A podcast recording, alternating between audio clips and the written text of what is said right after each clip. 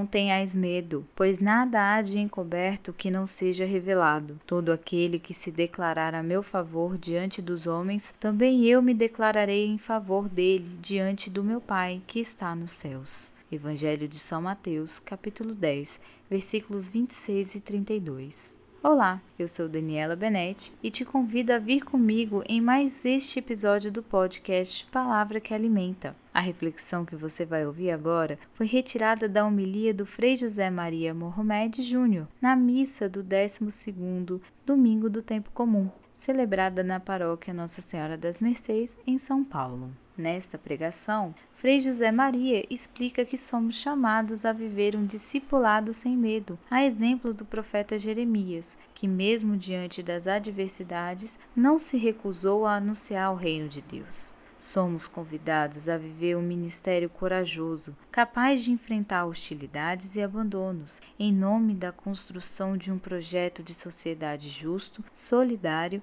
e pacífico, alicerçado nos ensinamentos de Jesus Cristo. Vamos ouvir. Amados de Deus, a reconfiguração da vida ajuda a pessoa humana a ter uma compreensão plena do que é viver e ser pessoa da palavra de Deus, de ser discípulo do homem que não teve medo. O homem da palavra nos deu e nos dá uma abertura e apresentação do projeto que precisa ser apresentado em todos os tempos. É preciso, acima de tudo, romper paralisias e estabelecer novas concepções de liberdade. Então a palavra foi dirigida ao profeta Jeremias. E esse não recusou o projeto de Deus. Quer dizer, não recusou a palavra, a mobilidade, a capacidade da transformação, tudo isso que a própria palavra oferece. Ao contrário, em vários movimentos e situações da história, o próprio profeta, observando a palavra, já vinha anunciando o desastre iminente se o povo não voltasse para o Senhor. O profeta mesmo vendo toda a situação contrária à sua vida e percebendo que isso estava acontecendo, essas intempéries existenciais, essas ações sistêmicas, esses descompassos religiosos que brotam nas situações, ele continua falando para que aconteça a transformação. Ele não para. Se olharmos para o capítulo 18, por exemplo, não a parábola do olheiro, aquele conto tão interessante, né, que mostra o, processo do desenvolvimento, né, do mergulho na palavra. Obrigatoriamente a gente descobre muita coisa interessante, que é justamente um movimento típico dessa realidade de transformação. E o resultado dele falar todas essas coisas foi o quê? Foi o tronco e a cisterna. Bateram nele, até dizer chega. Jogaram o homem dentro do buraco. Porém, ele não deixa de falar do projeto de Deus. Ao contrário, ele fala sobre essa situação e fala da sua fidelidade para com esse projeto. Extremamente interessante olhar essa figura, né? Como está apanhando, mas está falando. Então não deixa de falar. Por quê?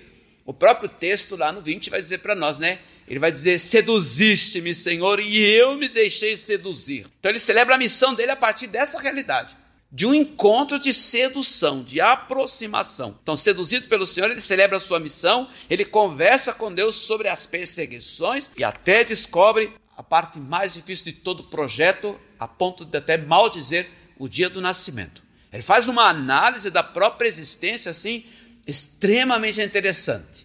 Mas o que, que ele descobre em tudo isso, né? Como nós escutamos na própria palavra, eu ouvi as injúrias de tantos homens, eu vi espalhando medo, terror, denunciai, denunciemo-lo. O que, que ele descobre?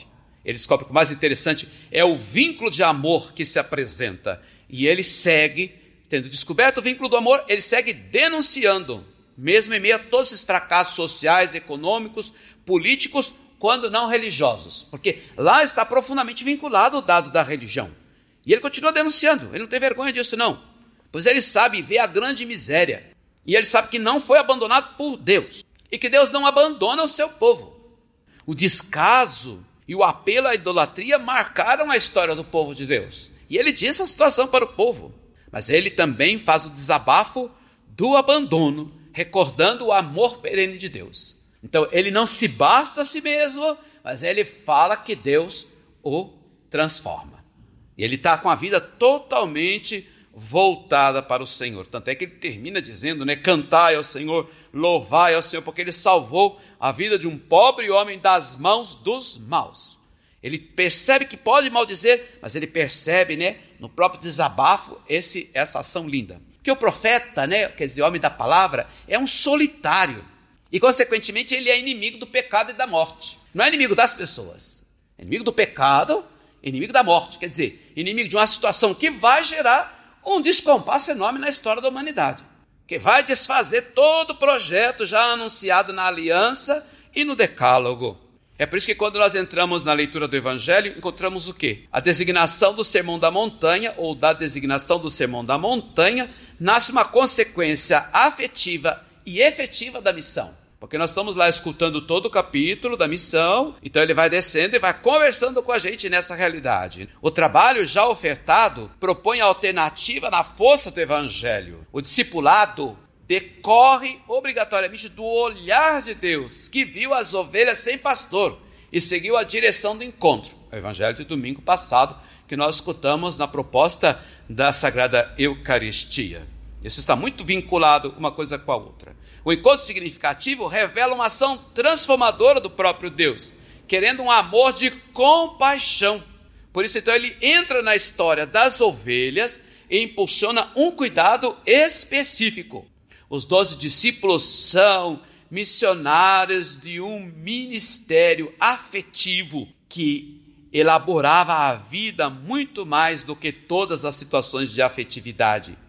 O mistério, nesse aspecto, ele é efetivo e convida os discípulos a serem efetivos, pois terão que enfrentar situações de perseguição, de hostilidade, de abandono, de exploração e também de situações que destroem a dignidade humana. O projeto de Deus é uma proposta a ser efetivada na história. A situação do tempo é empobrecedora do desenvolvimento da construção da dignidade? Sim. Agora, né, ela não vai ser enfrentada só por uma pessoa. Ela vai ser enfrentada por quem? Ela vai ser enfrentada pela comunidade. Então, o chamado profético feito no profeta Jeremias, vinculado específico na pessoa dele, que percebe o chamado e responde, é na, em Jesus uma vocação profundamente comunitária, pois é uma efetivação desse trabalho de conjunto. Então o profeta foi sozinho e agora com Jesus é uma comunidade que vai. É isso que nós somos, uma comunidade de discípulos missionários a anunciar um projeto de qualidade de vida para transformar. Então o que significa todo esse projeto? Significa que se por um entrou um caminho profético, um caminho de salvação, agora por uma comunidade deve entrar uma opção mais consciente para romper essas paralisias internas e externas que impede o chamado vocacional profético de todos e de todas no discernimento para construir uma sociedade muito mais digna. Muitas situações até já deveriam ter sido superadas, rompidas, transformadas e não foram. Ao contrário, muitas situações ainda geram medo, pânico, descaso descompasso da vida ofertada por Deus.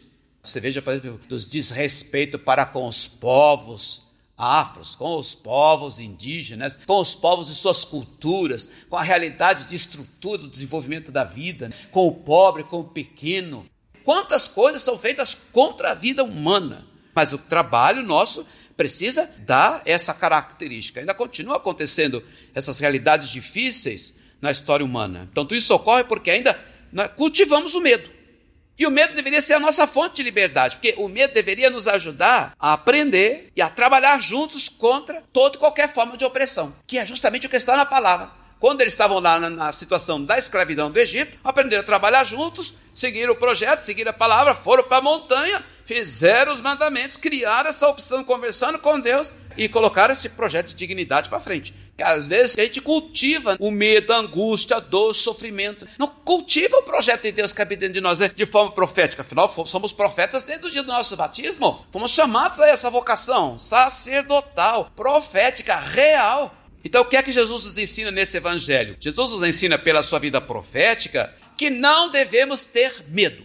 Jamais Ao contrário, nós somos anunciadores do reino. Isso não significa que nós vamos enfrentar as pessoas e fazer essa guerra cultural, essa guerra que descaracteriza as pessoas, nessa situação das fake news que continuam aí tão presentes, né? Que um tempo elas existem, outro não existem, né? Descaracterizam as histórias, circunstâncias de acordo com os interesses. Não, nosso trabalho vai além dessa situação opressiva que se estabelece na história. Nós somos construtores primeiro da paz.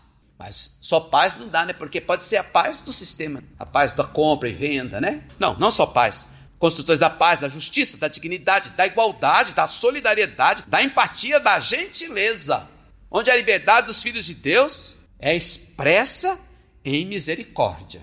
Três coisas aparecem então no Evangelho. Anunciando o reino comporta o quê? Primeiro, comporta um trabalho, quer dizer, nada de preguiça, mas um trabalho que não é uma estratégia corrompida e depravada. Então, nós estamos aqui falando que o trabalho que temos que fazer é um conchavo. Nós não estamos aqui anunciando para omitir. Não temos nada escondido, nem nada de privilégio. Jesus não falou isso para nós. Disse para eles que as coisas deveriam ser feito contado à luz do dia, né? Clareza, objetividade, uma formação correta, né, que possibilite à pessoa o direito inalienável da sua história. A segunda coisa que precisamos fazer é um cuidado específico para com a vida, pois a violência e a perseguição andam soltas na história. As novas formas de escravidão, que elas são assim, né, biopsicossociais e religiosas.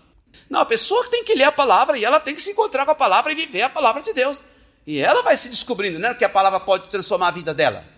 Senão a gente começa a exercer uma ação de domínio. Ao contrário, a gente tem que levar a pessoa humana nesse aspecto a viver de forma total, integral a sua vida, com discernimentos específicos e criativos. A gente precisa criar coragem para que a pessoa ela possa fazer a experiência dela. Não tenha medo. Por quê? E a terceira nos diz, né, que a confiança é a confiança num pai. Dizer, é um projeto muito mais intenso, né? É a confiança de uma ampliação criativa de um projeto que vai além de pardais e cabelos, que vai além de fake news e situações econômicas, políticas e sociais. Vai muito além, vocês valem muito mais do que simplesmente essas estruturas, não? Vocês valem muito mais do que todos esses desencontros da história. Cada pessoa humana é chamada a construir um projeto de dignidade que nasce de um chamado pessoal, que gera uma comunidade efetivada na história e concretizada na capacidade a libertar-se dos medos. O medo nos uniu em Cristo de forma a nos colocar no novo relacional. Os sinais que evidenciam isso na fidelidade a Deus é a escuta da palavra e a mesa de um pão que é partilhado. Uma palavra de um chamado, uma mesa comum de irmãos. Coloquemos nossa vida a serviço da vida. Gratidão ao Frei José Maria que nos provocou esta semana a viver sem medo, de forma ainda mais profunda, o nosso discipulado. Não podemos jamais esquecer que a nossa fortaleza está na escuta da palavra de Deus e na mesa partilhada. Este foi mais um episódio do podcast Palavra que Alimenta. Você pode ouvir todos os episódios no Anchor, Spotify ou Google Podcast, quantas vezes quiser. Aproveite para compartilhar essa reflexão com seus familiares e amigos, fazendo com que a palavra possa alimentar muitas outras pessoas durante a semana. Que a paz de Cristo siga conosco e até o próximo encontro aqui, degustando juntos a palavra que alimenta.